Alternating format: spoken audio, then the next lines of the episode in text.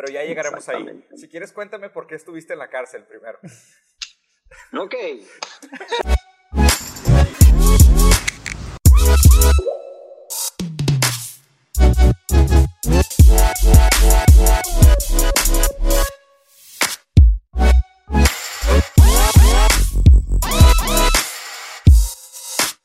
Pero bueno, oye Mayer, pues primero que nada, muchas gracias por aceptar la invitación, güey. Este, un gusto platicar contigo otra vez.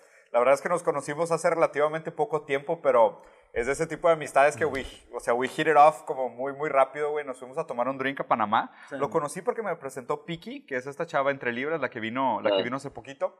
Eh, Piki me pasó el contacto de Mayer y, digo, la verdad, nunca nos habíamos visto en la vida y yo le mandé un mensaje directo de que, oye, Mayer, pues me, pasó un contacto de una amiga tuya, voy a estar en Panamá, voy a estar dando una conferencia no tengo nada que hacer. Y Mayer, súper buena gente de la nada, de que, oye, pues te invito a un drink, tengo un lugar súper chido aquí, vamos a platicar un rato. Inmediatamente nos empezamos a tomar un drink y empezamos a hablar de filosofía, de política, de tecnología, güey. o sea, fue, fue inmediato. Una vez. Sí, una, una, una, chulada de conversación. En verdad, compa, muchas gracias por la, por la plática. Digo, yo inmediatamente me volví muy, muy fan tuyo, güey, un gran admirador de tu manera de pensar, de tu manera de hacer las cosas, de tu actitud. Este, tú sabes, te lo dije personalmente, güey, creo que es el tipo de cosas que como te comenté, ¿no? Creo que poca gente en el mundo realmente tiene las capacidades, los medios eh, y las conexiones necesarias para hacer un cambio real en la vida de los demás. Y la gente que tiene realmente todos esos atributos tiene una responsabilidad muy grande, que es de, de, hacer un cambio positivo que beneficia a todos en el proceso. Y la verdad es que conocí a una persona como tú que, que, parece que tiene todo eso. Entonces, pues encantado de tenerte, men. Hey, pues gracias por tenerme y el, el sentimiento es recíproco porque honestamente que es difícil encontrar personas de corta edad que, que piensen tan abiertamente, porque el, el factor aquí es eh, lo contemporáneo que somos nosotros eh, y, y, pues diría que en Latinoamérica es como un, una válvula de escape poder conversar contigo así a, de, de, todos los temas, así, tanto, tanto prácticos como metafóricos. Claro. Eh, Oye, pues, pues buenísimo. Digo, la verdad, ¿eh? No, no, no, encantado. Mira, para darle un poquito de estructura, me gustaría que platicáramos de dos temas a grandes rasgos. La verdad es que normalmente le, le, dedicamos unos dos, tres minutos al principio para que el invitado se presente. En tu caso, creo que vamos a abrir una muy amable excepción, porque la verdad es que tu historia... tu historia de por sí sola es una hero journey on the process, o sea, es un proceso muy, muy interesante que creo que vale la pena platicarlo. Pero invariablemente si hay un segundo tema que quiero que platiquemos, que es el objetivo principal de la llamada, que es esta idea, y creo que es gran parte de tu visión y tu vocación, que es, o sea, ¿cómo vamos a hacer para generar más innovación en América Latina? O sea, ¿qué necesitamos para transformar América Latina en un hub de innovación, en un, en un future Silicon Valley, o sea, en un hub de ideas, en un hub de nuevas maneras de pensar? Pero ya llegaremos ahí. Si quieres, cuéntame por qué estuviste en la cárcel primero. Ok.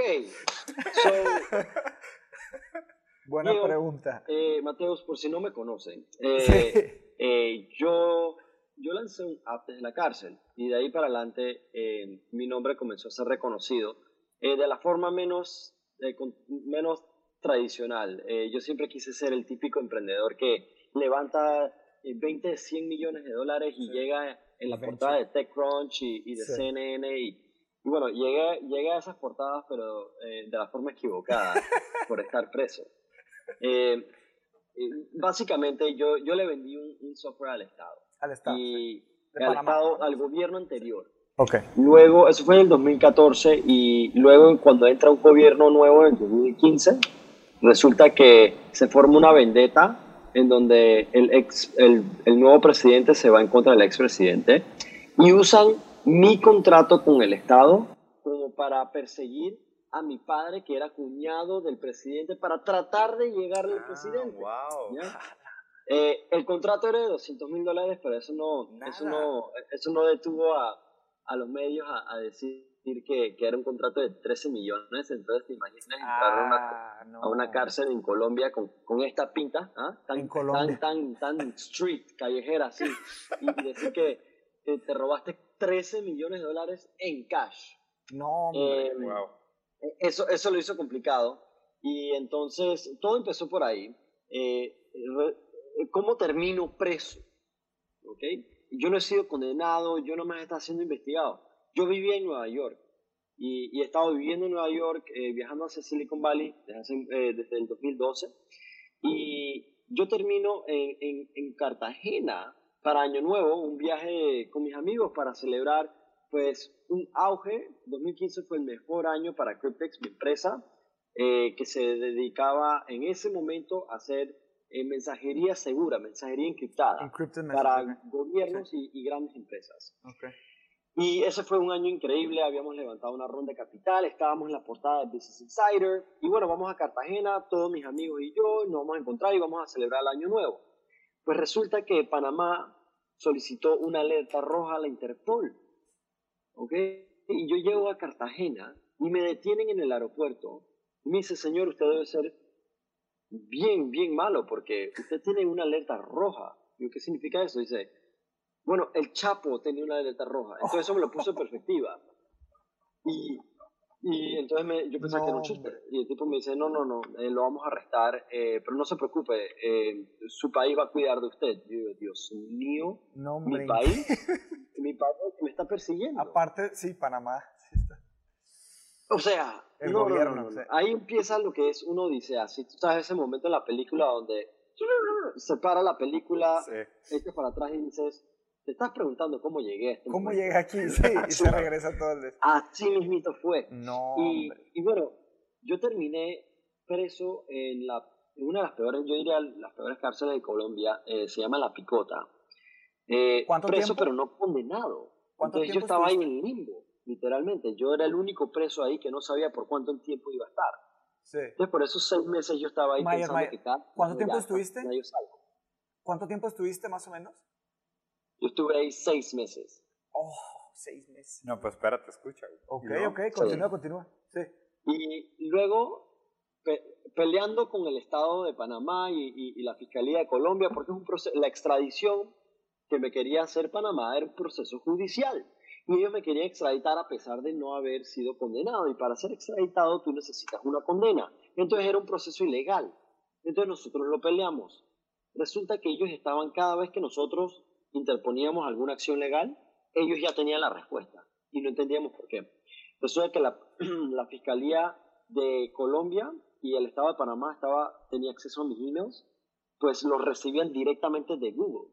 Entonces cualquier gobierno, cualquier, eh, cualquier Estado le puede pedir a Google acceso a cierta información y el Estado se lo da. Y tú ni te enteras porque realmente la información es tuya.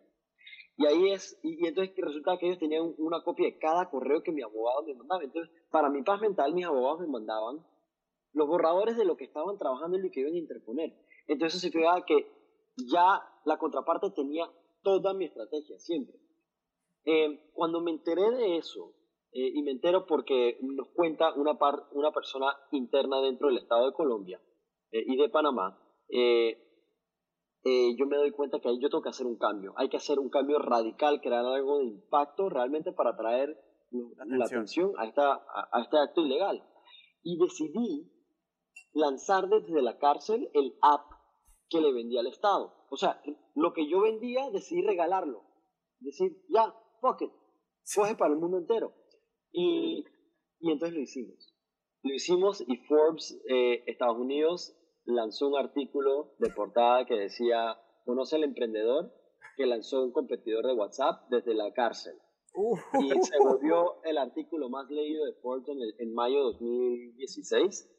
Em, y, tres semanas después em, yo salí, salí de la cárcel ya por exceso de presión eh, mediática, em, gracias a una, a una fianza que yo tenía desde enero. O sea, a mí me detienen a mí en diciembre a finales de diciembre, enero, me dan una fianza los dos días, pero no me dan la libertad. O sea, pagamos, consignamos la, la fianza, pero no me dejan libre. Entonces no es hasta junio que me dejan libre. y ese día yo salí de la cárcel. Una pregunta, ¿pasaste año nuevo en la cárcel? Sí. ¿Cómo, fue esa fiesta? ¿Cómo fue esa experiencia? ahí cuadré ahí cuadré para que me traigan lo que ellos llaman guaro, nosotros llamamos aguardiente, ¿no? Para que trajeran una botellita de agua aguardiente y yo le compartía o sea, a todos Estratégicamente. porque primero estaba en una cartelcita petit comité, era como, digo, era eh, algo pequeño, como una, sí, un cuartel. Y, y ahí me pasé año nuevo. Eh, ya luego me fui a Chateau Le Picota, y, allá ya fue, ¿sabes? Mi, mi sabático de seis meses. sabático. pudiste meditar mucho, pudiste pensar mucho. Qué loco, güey. Qué cool. Oye, em, pues digo, pues la, la, historia, la historia está, está sumamente interesante. Digo, hay demasiadas cosas de qué, de qué, de qué platicar. O sea, en general creo que, o sea, la perspectiva de perder tu libertad como que te pone en una situación muy, muy extraña, ¿no? Referente a tu propio entendimiento de tu contexto, de tus prioridades, de lo que, de lo que era tu vida antes. O sea, platícanos un poquito de cómo fue ese proceso, porque, o sea, hoy que te veo y hoy que platico el tema, te veo también muy aliviado, de, o sea, no te veo rencoroso, hablas del tema de una manera muy amena, o sea, lo ves de una manera casi como, pues casi positiva, es, es extraño, o sea, lo ves como algo que te sucedió, pero estás haciendo algo con ello. ¿Siempre fue así o, pasaste por momentos de rencor y, agresividad? Yo, yo, creo que la razón, eh, la razón por la cual lo tomo tan ligeramente es porque de, de niño yo padecía de una condición médica, eh, pero gravísima. Em, de hecho, me, era una condición autoinmune eh, y, el, y el grado de, supervivencia era cero, 0%. Nunca nadie se había salvado de esta condición. Pues también nunca le había dado a un niño solamente le daban a adultos, hombres, arriba de los 90 años. Entonces ya eh, tu sistema inmune de esa edad quizás ya no da. Pero bueno, eh, yo diría que eh, esa fue mi niñez hasta los, hasta los 18 años. ¿Y a con quién me voy a poner bravo y rencoroso en ese momento? ¿Con Dios? ¿Me entiendes? Sí, claro. Y, y desde, desde, ese momento yo, yo molestaba y carcajeaba de todo, ¿ok? Por decir, eh, me recuerdo estar en, me recuerdo estar en, en, en, la sala de cáncer, en el Cancer Ward eh, en, Londres, donde me hicieron quimo, y pues mis amigos, otros pacientes de quimo. Y entonces eh, nosotros nos reíamos, decíamos que a, a, nuestra edad, a los 10 años, tenemos más amigos muertos que vivos. ¡Wow! Que salíamos con chistes así, porque obscuros, pues, lo podíamos decir, you know? Eh, porque estamos en la posición, nadie se puede, te ríes de ti mismo, entonces el resto ya se puede reír, relajarse un poco. Claro. Y, y, así empezó todo, em, y, y, y, en la cárcel era lo mismo, eh, por decir, em, yo tenía un seudónimo, mi seudónimo era Schofield, de Prison Break. Sí, claro. Ah, ¿Okay? Está buenísimo. Y, yo, y un día mi mamá me, me, me escribe en la mañana, hola mi rey, ¿cómo amaneces? Y yo le digo, preso. y ella me manda un emoji con la cara llorando. Y, y, eso para mí, eso fue mi actitud en la cárcel. Y, bajo todo tipo de dificultad, yo diría que tienes que tomarlo relajado, específicamente si tú eres el foco de la atención. Si la gente está ahí para ti, como CEO de, de tu empresa, la gente cree en ti y tú bajas, por decir, bajas tus ánimos y tú necesitas que la gente te levante, tú no puedes tenerlos a ellos débiles. Tú tienes que ser, tú tienes que soportar tu sistema de soporte. Claro, sí, claro. Entonces, en ese sentido, en ese sentido fue como un medio hack. Sí, tú eres, tú eres el sistema de soporte de alguna manera. Sí. Oye, y, y platícame ahora cómo empezó el tema de las tortugas ninja, güey. el presidente de Panamá, quien estaba detrás de todo mi caso, sí. le decían el tortugón, porque es lento, era ya eso fue hace dos semanas, hace una semana. Era lento y no hacía nada, nada en absoluto. Pero encima de todo el tipo odiaba que le dijeran tortugón. Explícitamente el tipo lo decía. Esos, son los, esos son los, mejores apodos. Pues claro. Los que odian. Yo soy, yo soy un jodedor, ¿ok? Yo soy el típico bully, que el niño de primer grado que molestaba a los niños de sexto grado, ¿ok? Ese era yo. Y, y esto era un caso similar. Entonces yo decía, ¿sabes qué? Yo voy a molestar a este tipo. y le dije a mi hermano, mándame un disfraz de Halloween que usé en, en New York 2015, que era un onesie, una pintura entera de Ninja Turtles. Okay, nada que ver con él, simplemente porque desde niño le gustaban los Ninja Turtles. Em, y entonces me lo manda a la cárcel. Eh, y yo digo, el día que me, que me a extraditar, si se salen con la suya, yo salgo de aquí y llego a Panamá disfrazado. Disfrazado. Excelente idea. Entonces, el día que me dan la libertad, a mí nada más me tocan la puerta, ¿ok? Me tocan la puerta y me dicen, eh, te vas. No me dicen, te vas en libertad. Por tu seguridad solo te dicen, te vas y todo el mundo asume, te vas extraditado. Porque nadie se salva de la picota, nadie sale libre. Claro. Entonces, eh, yo digo, dame cinco minutos a listar mis cosas. Me pongo mi extradition suit. Eh, no me pongo ni calzoncillos abajo, nada. Para que por si acaso me dijeran, no, usa lo que tengas abajo. No, no, no. No traigo nada. Solo eso puesto. Y, y, entonces salí de la cárcel. Eh, salí de la cárcel eh, disfrazado de tortuga. Todo el mundo me vio. Los guardias no lo podían creer. Em, y, y, entonces, eh, cuando yo salgo, antes de salir de la cárcel, yo publico en, en Facebook la foto en la cárcel con mi disfraz de tortuga. Y entonces eso se volvió viral en Panamá. Ahora, claro, hasta ese día terminé siendo libre. Y él me mandó un mensaje, ya estando en libertad, él me mandó un mensaje con un, un tercero. Y, esta persona me dice, dice el presidente que más nunca te vuelvas a vestir de, de tortuga, que a él no le gusta las burlas. Y yo le digo, bueno, dado que, dado que tanto, tanto le apasiona el tema de las tortugas, dile que no me voy a volver a vestir hasta el día de las elecciones cuando me asegure que todo Panamá esté viendo. Así que llega el 5 de mayo, eso fue en 2016, junio de 2016. Ah, llega el 5 de mayo de 2019. No, hombre.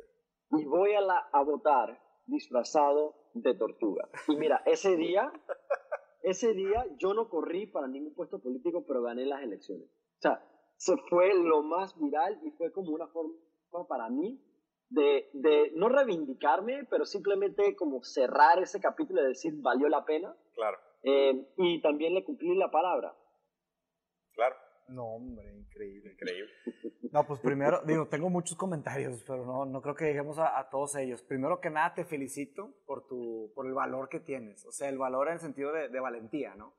En el contexto de que para poder meterte a la política, eh, directa o indirectamente en Latinoamérica, tienes que ser de cierta manera, eh, o sea, no solo ruthless, de que tienes que salir adelante con las cosas que dices y lo que haces, siempre tener mucho cuidado, sino que estar listo para, para enfrentarte, o sea, cárcel o muerte o secuestros o todo. O sea, no estamos en, una, en, en, en, países en donde se toman a la ligera estas cosas. O sea, estos no se, they don't fuck around. O sea, están, haz de cuenta que no es como meterte en política en Europa o, en Estados, Unidos, o así. O sea, juegan sucio y muy abiertamente. Entonces, y pues primero en México lo sabe mejor que nadie. Sí, claro. Sí, claro.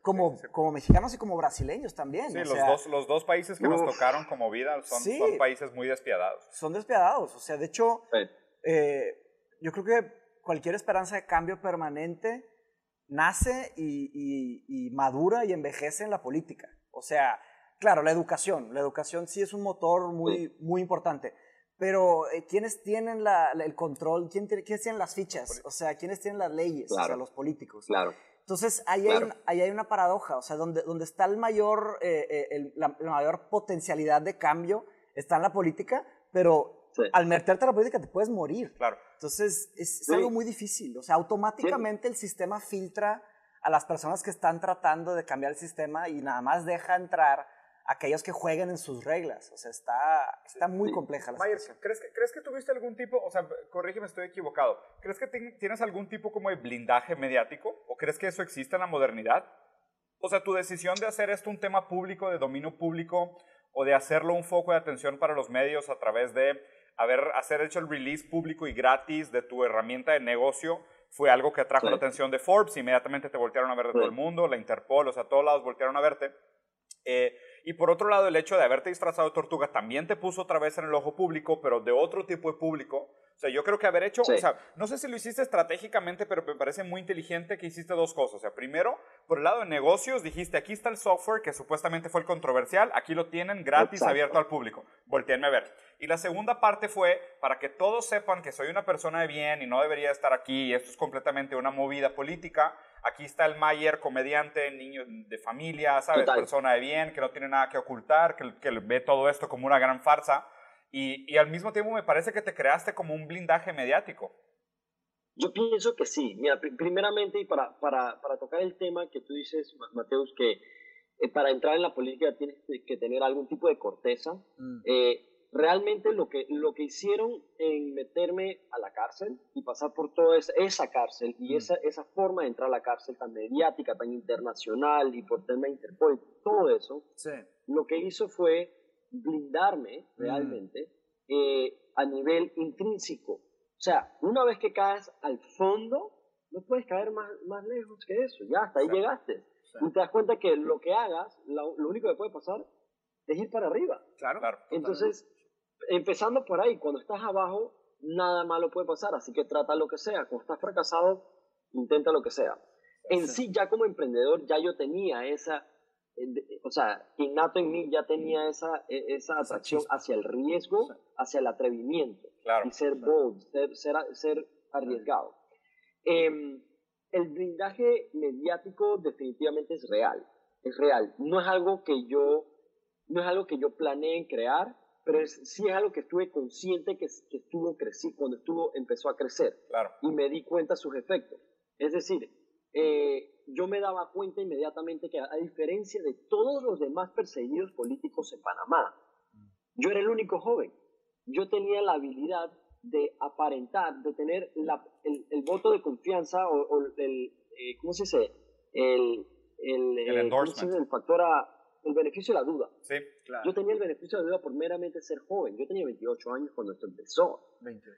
Entonces, yo aproveché de eso. Para uno, demostrar mi personalidad, demostrar algo real. Y, y, es algo que recibo hoy en día en las redes a cada rato. Que hay tanta falta de autenticidad en aquellos quienes son eh, que poseen la atención mediática, que cuando ven algo honesto y real y, tan fácil de asemejarse, eh, es como un alivio y es fácil de seguir queriéndolo y apoyarlo. Mm, Entonces, para mí, eso realmente mediáticamente hablando, la manera de, de, de, convertir un negativo en un positivo, usando la, la, la, fuerza de las redes y, y, los medios, fue elemental en tener la tranquilidad y la sonrisa que tengo hoy. Claro. Eh, porque no siempre fue sonrisas, es, es normal. No, no, me queda, me queda claro. Sí, o sea, lo, lo, cuentas de una manera muy amena, pero pues definitivamente no, no puede ser all smiles Hay una, hay una frase que me gusta no, mucho. No, pues, ¿sabes? Cada vez se me caía el jabón, ¿me entiendes? Sí, pues claro, empezando, empezando por hay, ahí. Hay una frase que me gusta mucho de Alain de Botton, el Consolations of Philosophy, que fue mi libro favorito por, por muchos años, que es eh, We must, in between periods of digging in the dark, ways to transform our tears into knowledge. Mm. Y, eso es, precisamente. Este, y te iba a decir que, o sea, tu, tu historia de cierta manera es muy nichana. Es muy nichana. Lo que nos contaste del, del, del principio de, de, tu vida, tus primeros años. La verdad es que eh, estoy, digo, yo, yo, sabes que no sé si mi hermano te, platicó, pero yo, yo hice, hice un año de, de carrera de filosofía eh, y literatura europea y luego hice una maestría en, en, en filosofía. Y al final de cuentas me especialicé en, en Nietzsche y en filosofía aplicada, ¿no? Cómo aplicar filosofía a la tecnología, a la psicología, a, la inteligencia artificial, a todo esto, ¿no? Entonces, este, en, de, mi lado nietzscheano he leído, he estudiado mucho académicamente el trabajo de, el trabajo de Nietzsche. Y, se me viene a la mente una fábula, este, bueno, si, no sé si conoces el concepto del Ubersmensch, ¿no? Del, del superhombre del Ubersmensch de Nietzsche. Entonces, el, el, Ubersmensch es como una figura idealizada de que se le ocurrió a Nietzsche en el siglo XIX de lo que podría llegar a ser el hombre, ¿no? O sea, se dice en, muchos, en, muchos, en muchas fuentes que en la mente de Nietzsche nació el hombre moderno. O sea, él fue el primero que logró pensar tan libremente, quitarnos todas estas cadenas que teníamos culturales o hasta de instintos este, psicológicos, psicológicos, moralidades, este, parte de la del cristianismo, parte de la ciencia, nos quitó muchas cadenas. Él fue muy, escéptico, entonces liberó mucho y se le ocurrió un ser humano que tenía este, sus propios valores, o sea, que tenía la capacidad de crear sus propios valores. Claro que esa es una idea muy peligrosa, muy útil, pero muy peligrosa. Pero hay una fábula que, que, está en uno de sus libros, no recuerdo exactamente cuál, porque pues ya leí varios, no recuerdo cuál es, pero es una fábula de un, de un shepherd, ¿no? De un ovejero, ¿no? Entonces, está este ovejero caminando y, habla precisamente sobre, sobre el Pero bueno, otra cosa importante antes de, decir la fábula. Nietzsche dice que él, escribía, eh, él escribió solamente para los higher men. ¿okay? ¿A qué se refiere con higher men? la figura del higher man es aquellas personas que tienen cierto caos adentro, ciertas inquietudes, cierto fuego, cierta sangre burbujeando, que quieren este, salir adelante y cambiar ciertas cosas y que están inconformes, ¿no? Entonces, esta, esta figura de higher man, y él dice, yo solo le escribo a los higher men, el resto para que no, no, me importa, porque el resto qué es? El resto es solamente la humanidad. La humanidad no me importa, le importan los hiremen. Entonces algo muy, de cierta manera, e, enfocó su trabajo a ese, a ese segmento de personas, ¿no? Entonces la fábula viene diciendo, eh, viene un shepherd caminando este, en un campo y se le empieza a salir como una serpiente. Le sale una serpiente negra de adentro de la boca, así. Y se le empieza a salir y empieza a ahogarse así y a, y a escupir como un bile así negro, como una cosa negra. Y, y en la fábula se cuenta que está Zarathustra, pues ahí está, es en el libro Zarathustra, ya me acordé, en Dos Spoke Zarathustra. Viene caminando Zarathustra, que es como el, el, el, el, sabio en el libro, ¿no? Y ve a este, a este, a este, esta persona, este hireman que está caminando en el campo, y le dice, bite it off, o sea, muerde la serpiente, muerde la serpiente. Entonces, está así ahogándose, y está la cabeza de la serpiente, muerde la, la cabeza de la serpiente, y la escupe, la escupe con todo así de que sangre mezclada con piel negra, así todo asqueroso, y luego se traga el resto de la serpiente, el resto de la serpiente negra, se la traga y la digiere, ¿ok? Y de repente se empieza a reír, y reír, y reír, y, y dice Zaratustra, and that was not a human laugh, that was an overman laugh, era una risa de superhombre, ¿me explico? O sea, no una risa de, de o sea, como de superhombre. Y, claro, o sea, está lleno de simbología, ¿no? Este, este. Entonces, ¿a qué se refiere Nietzsche con, con, la serpiente negra que nos sale, ¿no? De, de, los higher men. Sale de, en cierta manera, son estos grandes, esas grandes tragedias, esos grandes sufrimientos, estos grandes problemas que salen y en donde le piden a la persona que se paralice y se hinque y que, y que se destruya, ¿no? E, en llamas. se rinda. Y se rinde, exactamente. Entonces Nietzsche dice, no, muérdele la cabeza a la serpiente escúpela, saca eso, cómete el resto y atácate de risa, o sea, ríete, ríete. Y dice que we need more laughter, ¿sabes? Entonces, entonces esta, esta fábula me resonó mucho con lo que, con lo que, con lo que te sucedió a tan temprana edad. Y, y Nietzsche dice en su, en su autobiografía, en, eh, en Ecce Homo, que mm. solamente, de hecho, es la que estoy leyendo ahorita que estoy, que estoy enseñándole a dos, eh, a dos de mis alumnos que tengo de, de filosofía, es precisamente eh, en uno de los capítulos, bueno, los, capítulos de, Nietzsche son, haz de cuenta que de este libro es, ¿por qué soy tan... Mira, eh, sí. no sé si lo habías visto, pero, checa, checa ve los, capítulos. cómo son. Why I am so wise, why I am so clever, why I write such good books. O sea, es la autobiografía de Nietzsche. Nietzsche en su autobiografía diciendo por qué soy tan inteligente, por qué soy tan sabio, por qué escribo tan buenos libros. Sí, entonces, este, pues dos, o sea, eh, dos cosas. O sea, en un momento Nietzsche dice, eh, dice, si, soy maestro en algo, if I am master of something, es en esto. Y empieza a escribir en qué es maestro. Y él dice que él es maestro en esta arte de tener dos pares de ojos, ¿ok? Él tiene un par de ojos que es del ser humano decadente, porque Nietzsche sufrió de demasiadas... Eh, era una, una persona enferma, una persona aislada, una persona rechazada nunca, nunca conoció el amor, o sea, tuvo rechazo familiar, social, académico, político, o sea, tuvo muchos, pero también tuvo el lado de florecer. Nietzsche fue un, o sea, en, su corta carrera académica llegó a los límites más altos de, la Universidad de Basel. Entonces, este, él dice, yo tengo, yo soy maestro en, en este, tengo dos pares de ojo, el par de ojo del ser humano que florece y el par de ojo del ser humano decadente. Y esa rápida intercambio y dos formas de pensar en eso es maestro Nietzsche, así lo dice él. Me explico. Y, otro comentario al principio del libro, al principio del libro Nietzsche dice, este, dice, visto que le voy a plantear al ser humano el reto más grande que se le ha planteado, creo que el ser humano merece conocerme por quien soy. Y empieza a explicar su autobiografía. O sea, sí, me explico. Como muy abiertamente. Y, el ah. y el reto que nos plantea es este. O sea, así como mencionaste, eh, ¿con quién te enojaste cuando estabas joven? O sea, con, con, con Dios. Pues. ¿A, quién le diriges tu furia? Exactamente. Entonces Nietzsche dice, visto que se nos está cayendo este piso que le llamamos la religión, este, de mucho, o sea, ya se cayó hace, Dios ha muerto. tiempo. O sea, que se está cayendo en muchos lados. O sea, ¿hacia dónde eh, redirijo esta fuerza? no quiero darle connotación ni negativa ni positiva. ¿Hacia dónde dirijo esta, esta energía? Entonces, ese es el reto que plantea Nietzsche. Pero, Correcto. Pero bueno, pero volviendo al tema, este, eso te da una... Buenísima reflexión. Esta, esta te da una ventaja competitiva sobre, sobre muchas personas, que, desde ahí. Que definitivamente lo, interesante es esto, y voy a aprovechar esto como trampolín para pasar a la siguiente parte de la conversación. Digo, nosotros siempre tenemos ese trasfondo como de filosofía en todas las pláticas que tenemos, Mayer. Digo, ya viste cuando nos fuimos allá a Panamá, güey, que yo también siempre vuelta y media regreso como a, estas, a estos pensamientos estructurales de, de, de, de filosofía, y mucho de esto lo aprendí en Mateus.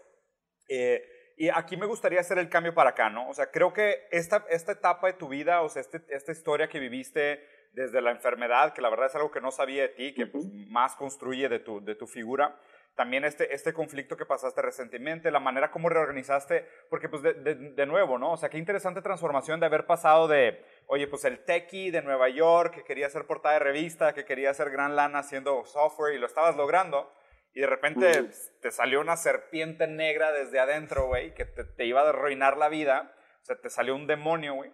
Y le mordiste la cabeza y, y le escupiste y te reíste. Y te reíste de todo. Te saliste riendo. sí. Saliste, saliste riendo todo. Pero a fin de cuentas, pues, o sea, también la, la, pregunta tiene que ser, o sea, ¿y ahora qué vas a hacer con esto? O sea, ¿ahora cuál es tu visión? O sea, después de haber pasado por este aprendizaje, de estar sufriendo esta transformación, porque pues o sea, la historia no se ha acabado, ¿no? O sea, más, bien, más bien esto es solo la antesala, esto es como la precuela, y más bien lo que me interesa es saber, o sea, ¿cuál es, tu, ¿cuál es tu visión ahora? O sea, ¿qué quieres hacer con esto? Mi, mi gol, mi gol siempre ha sido el de, el de innovar.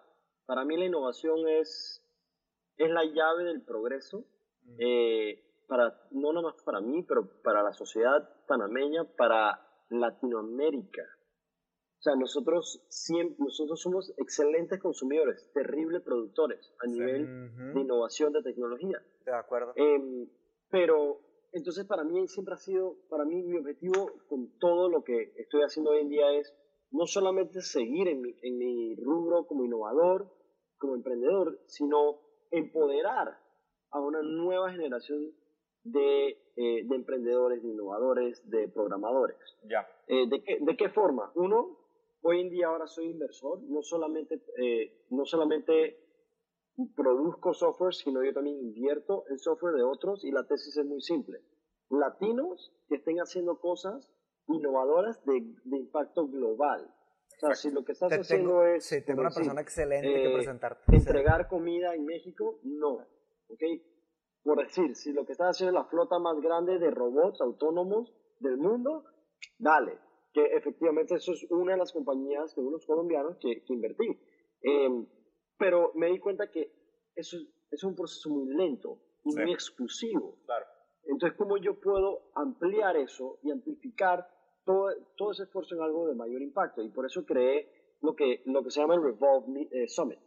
El Revolt Summit es un evento de tecnología eh, que nunca ha habido en Latinoamérica. Va a ser el evento de tecnología más grande de Latinoamérica. ¿Cuál, cuál, eh, es la fecha? El objetivo es muy pequeño, es muy, muy simple. Vamos a conectar los mejores inversores de Silicon Valley con los mejores startups innovadores de Latinoamérica. Eso va a ser el 30 de octubre aquí en Panamá. 30 de octubre y yo pretendo hacer eso todos los años. Wow, perfecto. Sí. Excelente. Pues ahí, ahí, ahí, vamos a estar. Ahí estaremos. Ahí, vamos ahí van a estar ustedes. Por, por, Dios primero estén ustedes, por favor, quisiera tenerlos ahí. Claro, claro. Eh, eh, y vamos a tener varias compañías interesantes. Hay, hay tantas cosas especiales que están pasando en Latinoamérica, pero como no es noticia, como no es política, no es corrupción, no es matanza, nadie habla de ello. Entonces le vamos a dar, le vamos a dar un spotlight a esa gente que realmente está causando un, impacto positivo mediante la innovación tecnológica. Mira, que ahí, que ahí tengo, tengo dos planteamientos interesantes. El primero es, em, que de hecho creo que ya me respondiste, que a fin de cuentas, ¿cómo, cómo cambiamos el mundo? ¿A través de la, de la, parte privada o a través de la parte política? Mm. Y creo que tu approach, y de hecho estoy muy de acuerdo que, o sea, pues tiene que ser, tiene que ser de la parte privada. O sea, mm a fin de cuentas me da, me da algo de impotencia el, el, hablar de política y es un tema que me ha revuelto mucho el estómago últimamente. Eh, y creo que hay muy pocas cosas que se, logran, que se logran hacer cambios transformacionales a menos de que sea una fusión entre la parte pública y la parte, y la parte privada. Tiene que ser un híbrido. Tiene que ser un híbrido definitivamente. Pero pues a fin de cuentas, o sea, nosotros como seres humanos con un límite de tiempo y un límite de recursos y un límite de network, pues también tenemos que enfocarnos, ¿no? Y de hecho creo que, o sea, tu iniciativa muy parecida a la nuestra también es más como hacer este cambio desde el lado privado, que aparte también es muy noble en el sentido de, como tú dices, hay mucha gente con ideas brillantes, con mucha capacidad, que no tiene el enfoque correcto, que no tiene el scope, que no tiene el, exposure correcto, que tal vez no tenga el capital correcto, que no tiene el acceso al capital intelectual para que su empresa dé el siguiente brinco, que a fin de cuentas ahí hay mucho, ¿no? Y el, y el, segundo punto del que quería hablar es, eh, o sea, ¿cuál es tu lectura hoy de la del esquema, pues no sé si es una pregunta demasiado grande, pero ¿cómo ves ahorita el momento Latinoamérica para ser competitivo en innovación a nivel global? A mí, a mí lo que siempre me ha apasionado de la tecnología y la innovación es que es la forma más equitativa de ser competitivo en un mercado globalizado. No hay nada más globalizado que el Internet. Em, y un chavo en Chapultepec con conocimiento y una computadora podría, eh, podría programar algo de impacto global, con solo su conocimiento. Entonces, en ese sentido, para mí es como el arte. No se trata de quién conoce, no es de capital financiero o capital social, es de capital intelectual. Entonces, eh, es una oportunidad abierta para, para personas de, de todos los estratos de la sociedad. Entonces, es una de las cosas que a mí me gustan.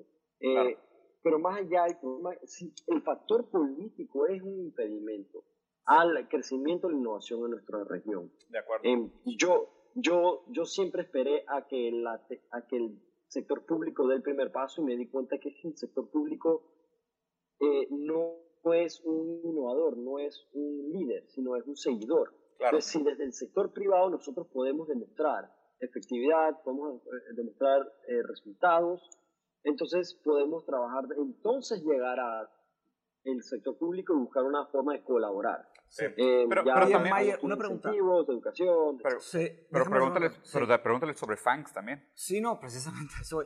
¿Qué, qué opinas de, de, de, los, de los servicios y productos de Mark Zuckerberg? O sea, sus modelos de negocio, sus formas de, de trabajar, este, sus privacy policies. Esto, digo, siento que tienes mucho que, o sea, digo, ha pasado mucho pero en general, porque tú dijiste que hiciste una competencia de, WhatsApp y, y, ahí hay algo interesante que, que, cuestionar. O sea, todos sus modelos de negocio son monopólicos. Se, pues se, se, monetizan a través de los datos, ¿no? Pero, por ejemplo, este, pues claro, Facebook, Instagram, pues todos tienen ads, normal, ¿no? Pero ahora WhatsApp no tiene ads. O sea, ahí cómo exactamente ¿cómo exactamente eh, puede esconder el hecho de que está procesando los datos de WhatsApp? De que, de, que ahí lo que vale el modelo de negocio es todo lo que obtiene tuyo. Y pues, también, de hecho, pues, hablar, hablar. Sí. Pues primeramente, eh, yo, lo, yo siempre he estado, nunca he gustado de Mark Zuckerberg. Lo único bueno que ha hecho ha sido WhatsApp, comprar WhatsApp. Y él no lo construyó. Es decir, lo que él diseña, lo diseña bajo la perspectiva de yo voy a hacer dinero primero. WhatsApp fue, voy a impedir voy a comprar a mi competidor. Para que no me bloquee el mercado. una amenaza antes de que sea de, de, Facebook. Eh, y eso es lo que hoy en día yo tengo con, con, con, Facebook hoy en día. Cryptex es el servicio de email más seguro del mundo y usa la misma encriptación que usa WhatsApp. Lo que impide al, al, service, al, proveedor de servicio, Cryptex o Facebook o WhatsApp, de leer los datos o de recolectar los datos de sus usuarios. Entonces, es una paradoja que, que Facebook sea el dueño de WhatsApp, mm. porque va en contra de todos los principios de negocio de esa empresa. Sin embargo, si ves la última, eh, producto de todo el criticismo que ha venido eh, mediático hasta empresarial por sus prácticas de, de malas prácticas eh, de privacidad y control de información, em, ellos están haciendo un cambio. Y se están dando que privacidad es sexy. en su última presentación, ellos hablaron acerca de privacidad y la nueva criptomoneda. y nadie todavía le cree, precisamente porque va a demorar mucho limpiarse esa reputación. Pero es la primera vez que de la boca de Zuckerberg sale eso. Antes, tú, crees que sea real? conectar el mundo y, conectar el mundo y plata con tu data. Claro, oye, pero ¿tú crees que sea real ese speech de Zuckerberg sobre la privacidad o tú crees que sea simplemente una movida de PR? No, no, eh, eh, es, real, es, es real porque es conveniente le conviene, es real, porque nace como a, producto de la necesidad de la presión mediática que han venido, producto de necesidad de necesitar monetizar WhatsApp y para ello tienen que acoger lo que WhatsApp es, que es privado. WhatsApp a la hora de la hora, por más de ser social, cuenta con la encriptación Signal, que es la misma que yo uso y es súper privada. Entonces ellos tienen que agarrar y decir, no, no es un impedimento, nosotros lo queremos así. Y con eso salvan cara. Con eso están salvando cara. Claro, pero, no, porque, no porque de ahí nace el, ¿Y, cómo, ¿Y cómo van a monetizar? Porque para mí lo extraño de todo esto y sobre todo WhatsApp es un caso muy raro porque, por ejemplo, o sea, todo lo que viraliza en Instagram, en Facebook, o inclusive Twitter, pues tienes accountability, o sea, tienes traceability, o sea, es medible el impacto de la viralización. Y obviamente con viralización, siendo la atención el nuevo dinero, pues eh, veo el lado, el lado financiero. Pero en WhatsApp, o sea, no tenemos idea de cómo las cosas viralizan y cómo monetizar la viralización en WhatsApp. No, y, pero sabes que a mí me encantan los modelos de negocios simples. ¿okay? La gente dice que Facebook quiere vender tu información. No, Facebook no la vende. Ese es su, ese es su bien. La monetiza, pero no la vende. Porque ese es su, ese es su, esa es la manera que ellos hacen plata.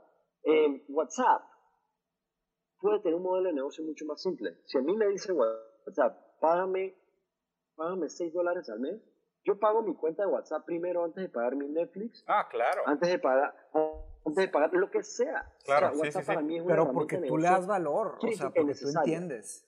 Pero porque tú entiendes el valor, pero creo que no claro. pero, pero, pero ahí te va. Y, no se te hace, o sea, no se te hace que, y digo, entendiendo cómo es el mercado de vicious, ¿no? O sea, ¿tú no crees que si mañana, mañana vamos a decir así, ok, ¿sabes qué? Es un sistema encriptado, seguro, no, no, no vendemos tus datos, los protegemos, pero te vamos a cobrar un membership fee, una administración de 5 o 6 dólares al mes, ¿no? inmediatamente lo que me suena que va a pasar, porque WhatsApp se volvió como esta herramienta de comunicación de niveles socioeconómicos bajos. O sea, la gente tiene un celular, tiene un celular ligeramente avanzado, lo primero que instalan es el WhatsApp. Lo que va a suceder, creo que inmediatamente es que va a salir una compañía paralela que va a ofrecer el servicio gratis y va a manipular los datos para monetizarlos, pero la gente lo va a seguir usando como este freemium. O sea, no, no, no, no sé, porque, porque, WeChat, o sea, WeChat, WeChat está todo integrado pero en WeChat, o sea, hay otras maneras de monetizar, porque ellos cobran inclusive comisiones y fees escondidos en todos lados y hay publicidad, sí, porque WeChat, WeChat es un modelo muchísimo más complejo. O sea, WhatsApp está más simplificado, pero no sé, no, no se te hace mayor que si, si mañana cobran un premium mensualidad por WhatsApp, al siguiente día sale una versión gratis que va a monetizar los datos? No, es que no pueden, técnicamente no pueden. ¿okay? Sí, es como cuando tú mandas, eh, cuando tú abres tu cuenta de WhatsApp, tu dispositivo crea una llave privada. Esa llave se queda sola, la genera tu dispositivo y se queda en tu dispositivo. Nunca el servidor tiene acceso a esa llave. Ya. Entonces, esa llave la usas para trancar cada mensaje. Cada mensaje que pasa se va trancado, lo que llamamos encriptado. Sí, pero ese es el sistema de El único que lo puede leer es en la otra parte. Y WhatsApp no puede no, no, podrías comunicar WhatsApp gratis con WhatsApp privado porque serían dos lenguajes diferentes que no, se, me, entienden. Me queda clarísimo, me queda clarísimo. Pero mi miedo es que mañana, o sea, si WhatsApp dice, vamos a seguir usando esta, este lado seguro, este lado de la llave, que es, que es Signal, ¿no? Mañana sale, mañana sale un aplicativo donde digan, ¿sabes qué? Es gratis, pero pues no podemos darte la misma seguridad que un WhatsApp. La gente lo usaría. La gente usaría el gratis. Por lo menos un gran segmento del, sí, Sí, pero yo creo que lo inteligente de Zuckerberg sería cobrar y hacer un trueque con las telefónicas que hoy en día te dan WhatsApp gratis, ¿verdad? Sí, claro. Pero por medio de data. Ahora, ¿qué pasa si en vez de cobrar al usuario, le cobra ese a la telefónica? Claro. O sea, mm. hay, hay, hay formas hay formas de hacerlo. Ya. Y mi, en mi punto de vista, eso sí me parece eh, inteligente. Se, trata de la disposición que tiene Zuckerberg y Facebook de hacerlo. Ya. No, en, eso sí estoy muy de acuerdo. Eso me parece una versión muy inteligente. Una pregunta, una pregunta sencilla. O sea, WhatsApp entonces hoy no hace dinero. No. No, ellos acaban de crear WhatsApp for Business, pero eso está en piloto, lo están probando para ver si las empresas están dispuestas a pagar, porque las empresas hoy en día pagan por Slack, sí. la mensajería. Eh, y entonces WhatsApp está buscando si quizás una versión empresarial, eh, cómo hacen dinero. Complicado, ¿eh? Sí, está súper complicado. Oye, hablemos un poquito y creo que va a ser un tema muy interesante porque es un tema que Mateos también conoce mucho, mm. que es esta historia de la ética del manejo de Big Data. Sí. ¿Tienes, ¿Tienes alguna postura? Sí. Yo creo que estamos en pañales. Yo creo que el, el Internet todavía está evolucionando y todavía no sabe manejar lo que es la información privada, aún empresas que se tildan como eh, seguras, eh, la seguridad y la privacidad son dos cosas totalmente diferentes. 100% de acuerdo. Porque por, porque por más de que sea segura, significa que un tercero no lo puede ver, pero el proveedor de servicio sí. Y entonces aquí es donde entran regulaciones. En Estados Unidos el Patriot Act forza a cualquier empresa a colaborar con el Estado en materia de seguridad. Eh, entonces, por decir Cryptex, es una empresa estadounidense, eh, provee un servicio de email seguro y si viene eh, el FBI y me pide la información de Diego, pues yo estoy forzado a dársela, ¿verdad? Pero para yo, pero por ejemplo, ¿yo qué hago para librarme de la, de la parte moral y ética de ese debate de, qué hago con la información de usuarios? Yo digo, yo te la doy, pero ni yo tengo acceso. Y eso me libra, me libra pero por completo de todo. Claro, eh, Yo creo que muchas de las empresas están optando por este tipo de, desentendimiento, especialmente con el nuevo, eh, las nuevas reglas de privacidad que salieron en Europa el año pasado. Sí. Eh, es, eso, eso ha cambiado, eso ha cambiado básicamente todo el juego, porque antes solía ser que la culpa la tenía el creador del contenido. Vamos a decir, entrabas a Facebook y tú posteabas una foto eh, de... Algo nazi. Eh, algo nazi, ¿ok? Eh, en Alemania eso es ilegal y te pueden meter preso por eso. Entonces tú personalmente ibas preso, pero ahora con las nuevas reglas le pasaron el peso a las empresas. de tal manera que ahora las empresas tienen que buscar cómo regular el contenido dentro, de sus comunicaciones. Pero entonces se vuelve un, se vuelve, hay un choque, hay un, hay, hay, hay, hay, un choque porque una empresa como WhatsApp o como Cryptex no tiene acceso al contenido. Entonces, ¿cómo yo regulo algo que no puedo ver? Claro. O sea, por eso en Estados Unidos se está, se está, hablando sobre un ban a la encriptación. Ahorita mismo, Trump, el Trump Administration está hablando y eso sí es un peligro. Porque eso es un peligro. O sea, me, me, suena como, o sea, es una formación reactiva, y digo, qué, qué horrible que lleguemos a esto, güey. Me, me suena como una formación reactiva de la industria para librarse de la accountability, que suena como más trabajo, es, te están obligando en transformarte en un brazo de administración moral e ideológica del gobierno. Entonces tú dices, yo no quiero ser tu brazo ideológico y moral, ¿sabes qué? Yo no tengo acceso a esta base de datos y aparte me están empujando por el lado de privacidad, pues perfecto, todo encriptado, yo no me hago responsable, yo solo proveo la plataforma y cobro una mensualidad. Y obviamente pues el gobierno se da cuenta de que existe este libro de la accountability inmediatamente lo que dice es no, no encryption, porque encryption pues ya pueden pasar cosas que nos pueden poner a todos en riesgo. Aquí, aquí es bien interesante porque y, te lo juro que casi, casi me acuerdo de Bruce Lee hablando, hablando de que el agua fluye por los caminos de menor resistencia. Es increíble, es. increíble cómo llegamos a estas cosas que suenan como virtuosas por pura negligencia y, hueva. O sea, por, por negligencia y el camino de mejor, menor resistencia, güey. Sí, y yo me pongo a pensar, ¿sabes? todo este debate, yo lo tengo internamente en mi empresa de, de qué, qué significa para nosotros proveer un servicio que puede ser mal utilizado, eh, para bien o para mal. Claro. Y, y, vamos a decir, bueno, yo quiero, yo estoy a favor de la seguridad civil, así que yo, eh, que, tengan acceso a todos los datos. Pero entonces, ¿qué precedente estamos creando para la privacidad? Si hubiese una tecnología que pudiera acceder a tus pensamientos, mm. que no es difícil de pensar. No. O sea, tarde o temprano va a venir algo así. La pregunta es la parte moral. O sea, ¿hasta dónde, dónde trazas la línea? ¿Dónde tratan la línea? Porque la privacidad es un de facto entendimiento de nuestro comportamiento de día a día en nuestra sociedad. O sea, si las personas están casadas felizmente precisamente porque no pueden leer o saber todo lo que su pareja piensa, porque si no probablemente se ofenderían. Sí, no, no existirían, no existirían relaciones.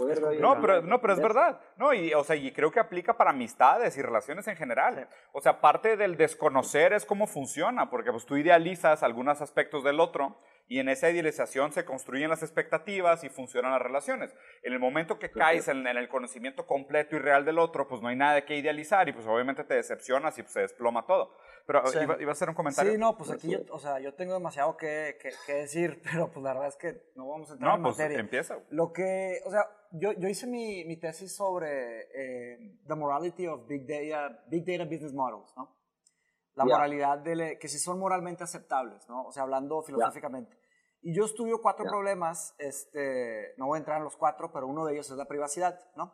Entonces, este, pues, la, privacidad es un derecho humano, the, right to privacy, ¿ok? Hay un, un, experimento filosófico que es del, del, panopticon. El panopticon es como imaginemos un, un, ojo que todo lo ve, ¿no? Entonces, este, ¿qué sucede cuando pones, eh, o sea, de hecho, ni siquiera es un experimento, o sea, sí hay un experimento filosófico, pero hay, hasta experimentos psicológicos, estudios, en donde ponen gente en prisiones y, y observan sus comportamientos cuando están sin que nadie los vea o cuando los están viendo, ¿ok? Entonces, el, el, el, simple hecho de que alguien esté viéndote, ya te comportas diferente. consciente e inconscientemente te comportas diferente, ¿ok? Ahora, ¿qué pasa cuando, y, afecta nuestro decision making, nuestra toma de decisiones, ¿no? Entonces, ¿qué pasa cuando utilizamos este, una computadora? ¿Cuántos trackers, cuántos cookies, cuántos eh, eh, clear pixels hay en todas las páginas que, que accesamos? Claro que están estos blockers, y está Ghostery, y está AdBlock, y están esas mil cosas. VPN y lo que Pero en realidad, ¿qué es lo que te protege? Ah, estoy hablando del layman, ¿no? Del, del, ciudadano común, y corriente, ¿no? Este, Entonces, todas estas tecnologías están avanzando de una, de una, de una velocidad que, que, muy pocos realmente las entienden. O sea, son pocos más que los que los entienden cómo funciona y vendemos computadoras y vendemos celulares y vendemos este, estos... Alexas. Sí, no quería decir la marca, ¿cómo se llaman esas cosas? O sea, quiere decir No sé, pues House AI, si Ajá, esas, sí. Entonces, ahí hay muchos conflictos en donde eh, eh, la legislación, la política, no hay esperanza de que entiendan todo esto a la velocidad que se están fabricando. Sí, sí son muy retrógradas, muy lentos. Y esto me, me, lleva a lo que les llamamos los, los, los fangs, nosotros, o sea, les llamamos los fangs, que es, que digo, hay muchos más, ¿verdad? Pero es Facebook, Netflix, Apple, Amazon y Google, ¿no? Que son, digamos, están los Big Four plus, ¿sabes? Thanks. Entonces, este, ¿y qué sucede? ¿Y por, por, qué escribo sobre Big Data? Escribo mi tesis sobre Big Data porque es una tecnología vieja. El Big Data no es nuevo. El Big Data ya empezó desde hace tiempo. Pero por el hecho de que ya lleva tiempo que existe Big Data, ya podemos estudiar sus efectos filosóficos. Uno de los problemas que estudio es el efecto de personal identity. Cómo nos está cambiando esta, la, la, identidad personal de los seres humanos, esta o sea, está cambiando drásticamente, no solo Internet, sino que desde el Big Data, Internet 2.0, Internet 3.0, se fue cambiando profundamente la forma en la que nos vemos a nosotros mismos, ¿no? Pero, 100%. Entonces, el tema es que yo veo los datos eh, como propiedad este, personal, ¿ok? Este, personal property. Este, Pero es, es, algo muy interesante ahí en, en, en, el discurso de los, de los derechos humanos, porque ¿quién es dueño de los datos que generamos? Porque tú al caminar del punto A al punto B, tú generas información, ¿no? Entonces, o sea, queda, claro que, queda claro que cada quien es dueño del fruto de su labor. Eso me queda claro, ¿no? Entonces, si cada quien es dueño de, su fruto de labor, ¿a quién, quién le otorga la, el, el, moral right de, de absorber estos datos que generamos cada individuo con una conciencia, porque tiene que haber una conciencia. Es como si nos estuvieran minando, o sea, es como el mismo, es, es, la misma paradoja de sacar el petróleo de la tierra y el que es dueño de la propiedad, y aquí es quién te hizo dueño de la plataforma para minar mis datos mientras yo produzco datos de manera natural existiendo. ¿Qué opinas? esto es, eh, te, voy a responder fácilmente eh, y claramente. Eh, déjame buscar mi cargador ponemos pausa aquí un momentito. Dale, dale, dale. Ah, se está acabando el... que se está muriendo. Pero excelente, excelente porque la diferencia... Déjame, dale un momentito. dale, dale, dale. Ok, tú preguntaste... Sí, volviendo al tema. ¿quién, les está dando, ¿Quién les está dando toda esta data? A diferencia del de, de el petróleo, que tú te ganas una concesión o tú eres dueño del terreno. Lo compras, sí. Es que aquí nosotros le estamos dando un servicio. la data al aceptar. Este video, perfecto ejemplo. Aquí estamos creando un increíble pedazo de contenido. Una, una conversación súper, súper fructuosa, me encanta, pero la vamos a subir a YouTube, la vamos a subir a un podcast, lo vamos a subir a, a, a, Instagram. A todo. Y a la hora de la hora, nosotros aceptamos esos términos y condiciones. Sí. Y la data, nosotros podemos controlarla, manipularla, pero no adueñarla la, la data le pertenece al proveedor del servicio. Por eso para mí, éticamente, moralmente, lo que yo hago en Cryptex me, me llena porque la data no me pertenece, yo no la quiero. Quédate tú en tu dispositivo con tu data. pero pero la mayoría del Internet, el Internet creció, la innovación va más rápido que la regulación, que la del avance, el, progreso social. Nosotros no nos estamos adaptando a la velocidad que el, Internet se está moviendo. Sí, no. Pero ni Esa cerca. es la realidad. Pero ni cerca. O sea, la verdad es que, de hecho, acabo de, acabo de regresar de dar una conferencia en Brasil. Eh, Hubo un congreso súper interesante que se llama Taste of Tomorrow, que es un evento sobre futurismo, muy, muy bueno, muy bueno. Conocí gente sumamente inteligente. Y fui a comer con un, con un señor inglés súper interesante, güey, la plática chingona. El güey, para empezar, es súper derecha, o sea, muy opuesto a mí filosóficamente en muchas ideas y demás, pero muy inteligente, platicamos muy bien y, platicamos de algo muy cool. Él me estaba comentando de, de, una, de una época que él estuvo colaborando con el Parlamento de Inglaterra tratando de, implantar una nueva ley, o sea, una propuesta de ley que estaba en, en, la Cámara, en el Congreso, no sé cómo se dice en, el Parlamento en, Inglaterra, que era de cómo le podíamos trabajar el tema de eh, invasión de privacidad en espacios privados, ¿ok? Porque pues, obviamente en espacios públicos pues hay cámaras, hay semáforos, hay control de vialidades, hay maneras de saber qué es lo que está haciendo la gente. Pero el gobierno de Inglaterra hablaba, eso hace unos 10, 15 años, ¿cómo le vamos a hacer para empezar a meter seguridad dentro de la casa de la gente? Para evitar atentados y bombas y ataques terroristas y demás, ¿no? Esa, es la plática que él tuvo. Y él me dijo que durante mucho tiempo, él es un, él es un futurista, él ha estado trabajando junto con el gobierno de Inglaterra para ver los diferentes escenarios, o sea, planteando siempre los tres escenarios, ¿no? Un escenario pesimista, uno realista y uno optimista, de qué podría pasar con la invasión de privacidad si fuera una imposición del gobierno de poner algún tipo de sistema para tener accountability dentro de tu casa. ¿no? Y obviamente pues se entran a todos estos conflictos filosóficos, ideológicos y demás. el caso, el caso es que durante 15 años nunca se pudo mover, o sea, nunca pasó, porque se atoraban en demasiadas cosas. Y él, y él, o sea, estábamos comiendo, es un señor de 70 años, ¿no? Estábamos comiendo en el Maní, en un restaurante súper fregón de San Paulo, y, o sea, y me estaba contando la historia y me dijo, Diego, y después de 15 años, güey, de trabajar con el tema y ver cómo le podíamos hacer y cuál era la mejor manera, la manera más moral, más éticamente correcta, sale Alexa y la gente paga por tener esto en sus casas. Y nosotros durante 15 años estuvimos buscando una manera de ver cómo le podíamos hacer para entrar a la casa de la gente y estar en sus espacios privados y tener acceso restrictivamente a sus conversaciones, inclusive tal vez pagarles, pagarle a la gente para estar en sus casas y de repente llega Alexa y la gente paga 300 dólares para tener esto en su casa. Y dices, y dices, en la madre, güey. O sea, esto es lo que va a pasar. O sea, la, la, pérdida de privacidad va a venir disfrazada de servicios de consumidor. O sea, y, y, y, de nuevo, no solo la pérdida de privacidad. A mí lo que me, lo que me da mucha paranoia es que los, los grandes mecanismos que van a cimentar el control ideológico de las figuras de poder van a venir disfrazados de soluciones de consumidor. O sea... Pero es igual al socialismo, ¿no? ¿Cómo? Un poco como que en la política lo vemos. Sí, en, sí, en las elecciones. En las elecciones siempre como todo el, el, lobo disfrazado de oveja. Así es la tecnología la misma cosa. Es claro. Y, es, y es bien complicado, porque aparte también, o sea, y ve lo que, lo que, lo que acabas de describir. A mí me suena a que, o sea, Dios en la industria, Dios en el capitalismo es el dinero, ¿ok? O sea, esto es, eso es Dios, la figura omnipotente que todo lo justifica y a todo le da razón y a todo lo motiva y todo lo acelera, que no se puede criticar es el dinero, ¿ok? Es la multiplicación de dinero, la multiplicación del poder adquisitivo, la multiplicación de riqueza, ¿no? No lo que implica la riqueza, no lo que la riqueza trae, la riqueza en sí. O sea, la riqueza en sí es Dios dentro del capitalismo.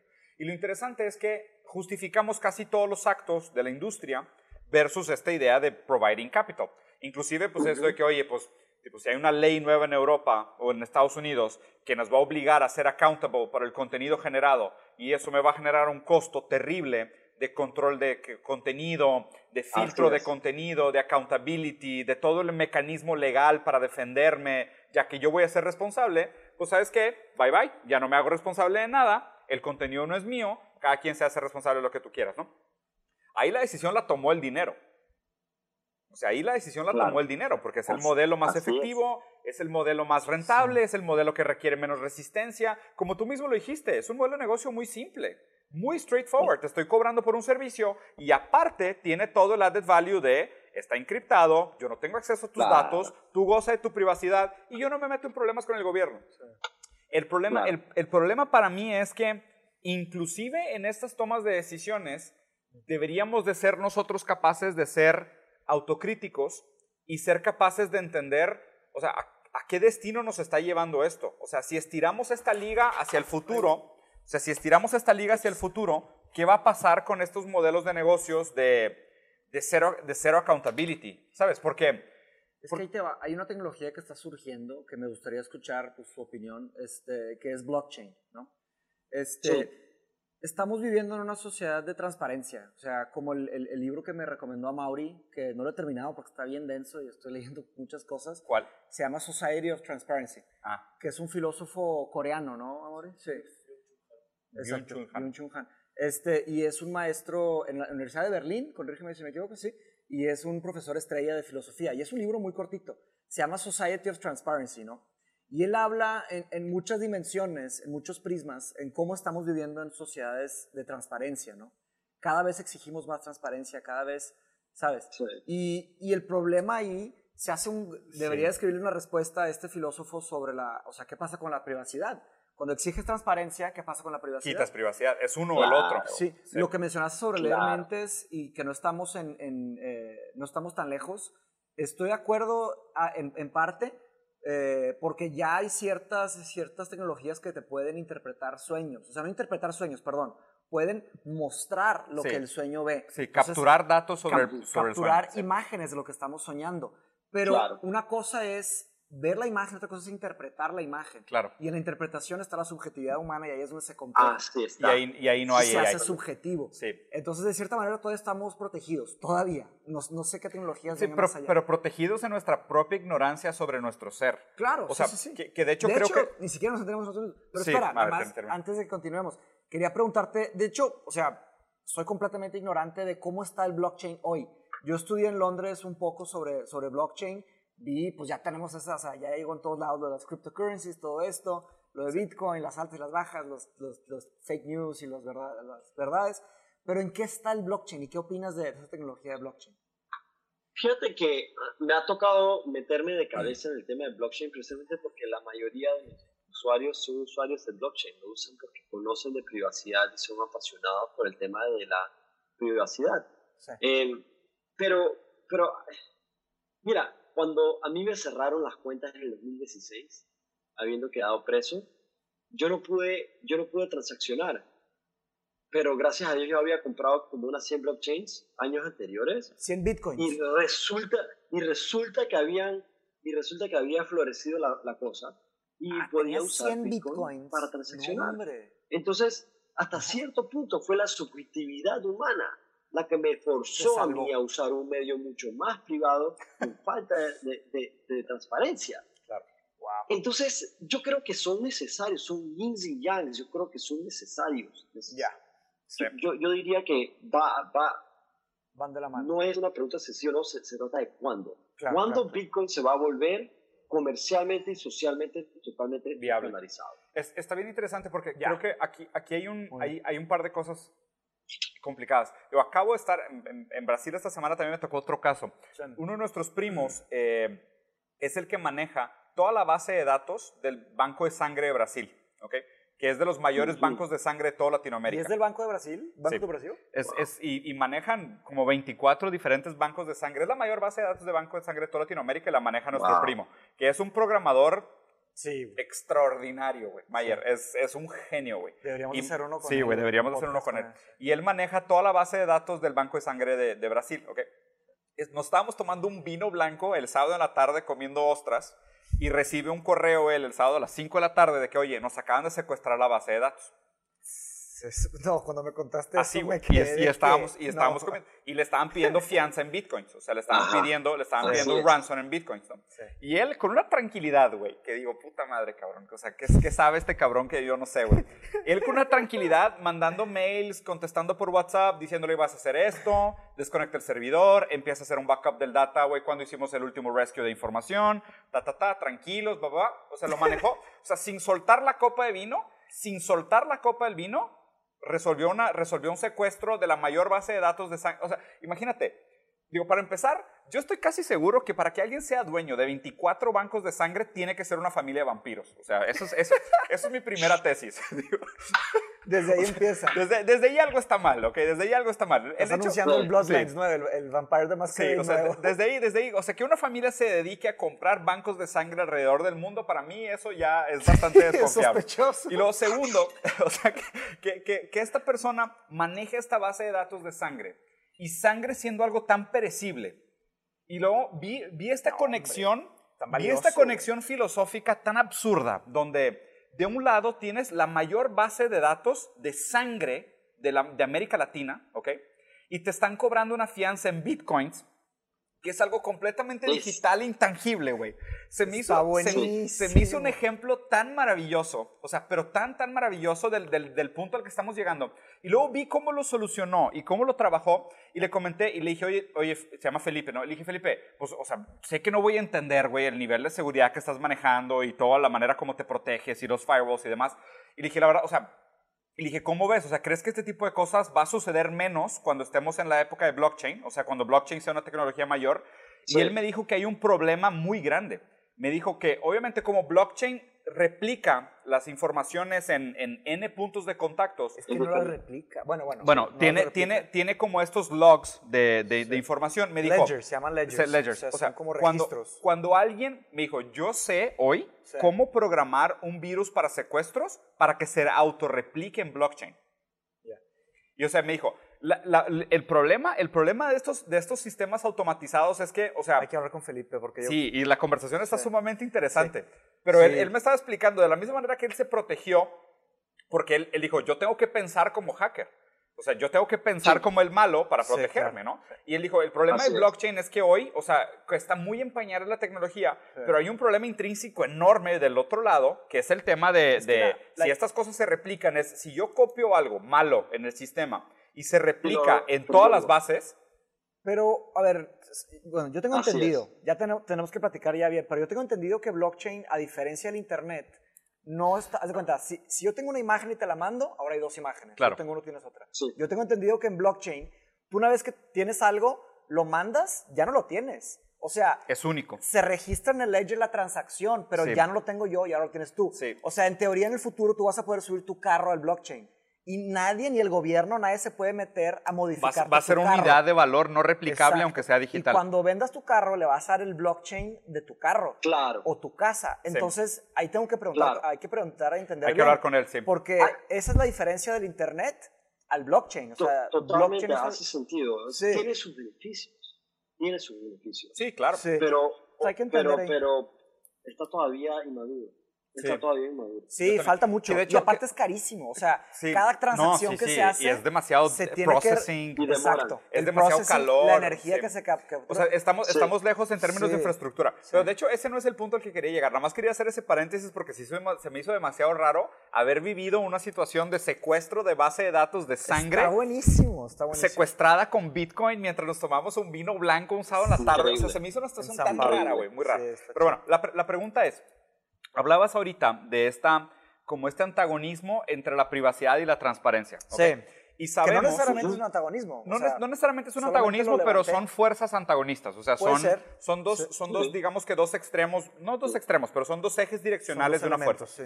Y lo otro que sabemos es que la gente se comporta diferente cuando está siendo observada. ¿ok?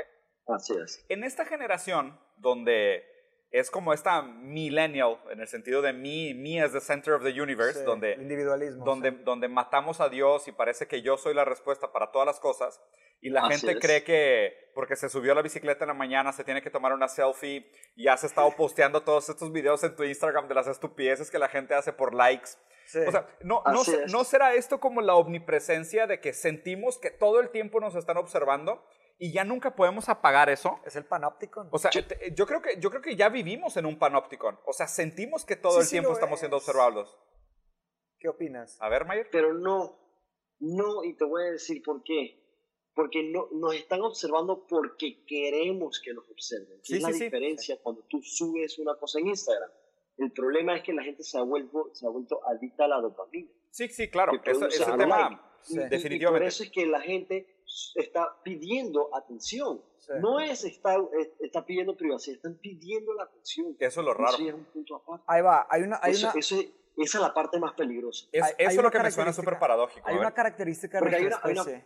Mm. Hay una, característica de nuestra especie que es esta que acaban de mencionar, que es que nos gusta que nos vean. De hecho, la función de los teatros eh, en el siglo XV, XVI, XVII, o sea, cuando el, el, auge de todo el teatro, era, era ir al teatro para que me vean, ¿no? Para que me vean. Pero la pregunta es, ¿cuántos me van a ver y quiénes, ¿no? Ahí en el teatro. Entonces, ahora, eh, y cuesta, ¿no? Cuesta. Y mientras más enfrente, mejor. O como ir a un restaurante caro. O sea, claro, está la comida, ¿no? Y claro, está el arte, pero, también el ser visto. híjole, me vieron ahí, ah, híjole, fíjate que había no sé quién. No, el ser visto. o sea, el ser visto como... El ser, ser visto como tienes acceso a alto capital cultural, tienes acceso a conocimiento, tienes acceso a lo lúdico, tienes acceso al placer. Como la American Psycho, de que cómo se ponen con el tema de... Bueno, de las tarjetas de no presentación. No solo las tarjetas, pero con las reservaciones de las mesas. Ah, sí. De que, cómo se pone este Christian Bale de que he got a reservation at the Doria. At the Dorsia. At the Dorsia, de que se pone a temblar, de que no puede ser, ¿sabes? y es de que Wall Street, de que Manhattan. El power attitude, los trajes. Entonces, este, pues, ¿por qué? ¿qué significa eso? Pues eso es capital social. O sea, te están viendo en cierto lugar y hay un valor de estar en ese lugar. El tema es que, de cierta manera, o sea, por eso los followers, por eso todo eso. El tema es que ya estamos comoditizando, mecanizando y dopaminizando estos sistemas en donde ya son pero aquí está mi crítica, son ilusiones de la realidad. De valor. No son exactamente, o sea, el que te vean en, en, una obra de, teatro en el siglo XVI, eh, no es exactamente que te vean tu story ahorita en el 2019, claro. en el siglo XXI. Entonces, ¿Sí? es, entonces están vendiendo como una ilusión. De hecho, el, el, el, video que mandé de la entrevista de este vato de la epidemia de soledad, ah, ¿te acuerdas? lo vi. Es, un, es un inglés que escribió un libro sobre, él se puso a estudiar este gran aumento de ansiedad y depresión que hay en el mundo. Y es una cosa que ya está medida, está en, en pandémica. En, pandémica, exacto. Luego te, te, voy a mandar la entrevista, está muy interesante. Y él habla sobre que los sistemas digitales están haciendo falsas versiones de lo que necesitamos como, como hombres primitivos. Físicamente. Como personas primitivas. Qué miedo, Entonces, por ejemplo, lo de, lo de, los, lo de los juegos tipo de que, eh, de que Fortnite, por ejemplo. Sí. Y se están creando como que ciertas comunidades y personas y, y, como que tienen esa... Ah, por cierto, Mayer, es super gamers también. Ah, neta, con... Super. Qué chido. nosotros dos somos super gamers también. Super, exacto. Yo, soy gamer pero antisocial, porque yo no... Ah, no. I don't get, in, I don't get involved in the... Ah, multiplayer. puro single player que también está muy bien, está también, chido. También tiene lo suyo, claro. Sí, sí, claro. A mí me gusta mucho la multiplayer. we, do both. Es muy adictivo. Sí, es muy adictivo. Sí, sí lo es. pues también es un diseño. O sea, es diseño luego, para vender. luego hacemos una conversación en off sobre esto porque seguro tenemos demasiadas cosas en común, güey. Entonces, este, este, bueno, eh, sobre el libro de este, esta persona. De la soledad pandémica. él, él le puso, se puso a estudiar principalmente porque él tuvo pues, problemas de ansiedad y de depresión y le dieron una medicina. Y, y, en la época, cuando él era joven, que le dieron estas medicinas, haz de cuenta que le decían, mira, el, el tema de la depresión y ansiedad es meramente eh, genético y es de naturaleza, no es de, no es de, contextual. contextual. Y él se puso a estudiar, le dio vueltas al mundo y encontró, creo que encontró ocho factores que, que hacen la depresión y la ansiedad. Y solamente dos sí son predisposiciones genéticas y predisposiciones que tienes de, y los otros son Y los otros cinco son contextuales. Entonces él dice, este, y, y, luego le pregunta el que lo está entrevistando, ¿tú crees que la tecnología y estos, estos eh, social media tiene, tiene una repercusión? Y él dice, la respuesta ingenua y inmediata es decir, sí, sí hay una, una, una, una, una afectación directa. Dice, pero es mucho más complejo, porque hay, hay un mixed, hay un mixed, un mixed eh, effect.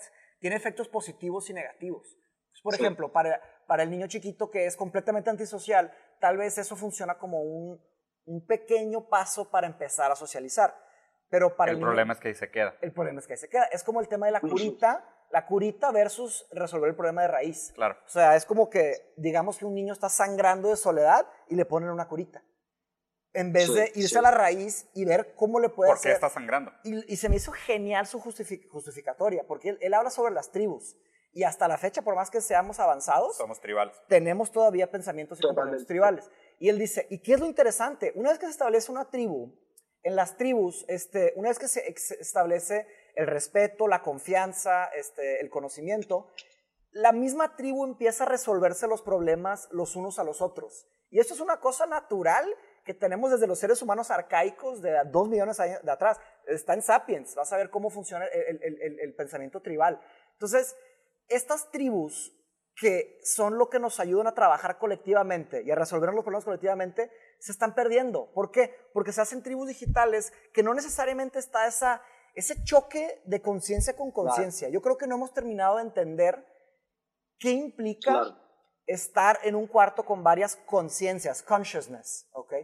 Porque si cuando estás platicando con alguien por internet, no le ves la cara y no está ese contacto subjetivo intrínseco que existe al tener personas físicamente presentes. ¿Me explico? Y por eso es que online dating tiene su tiene limitantes. todavía no es un hit porque Aquí Hay que somos muy diferentes de lo que somos cuando vamos y nos encontramos. Excelente aplicación. Sí, es, es, un, muy buen ejemplo. Y hay muchas cosas. Digo, aquí estamos teniendo una conversación increíble, pero te aseguro que si estuviéramos nosotros tres tomándonos un café ah, sin ningún tipo de tecnología, la conversación hubiera sido completamente diferente. No, y deja tú, o sea, inclusive, o sea, lo puedes, you can layer it out. O sea, estoy seguro de que si no estuviera el video, la conversación hubiera sido diferente.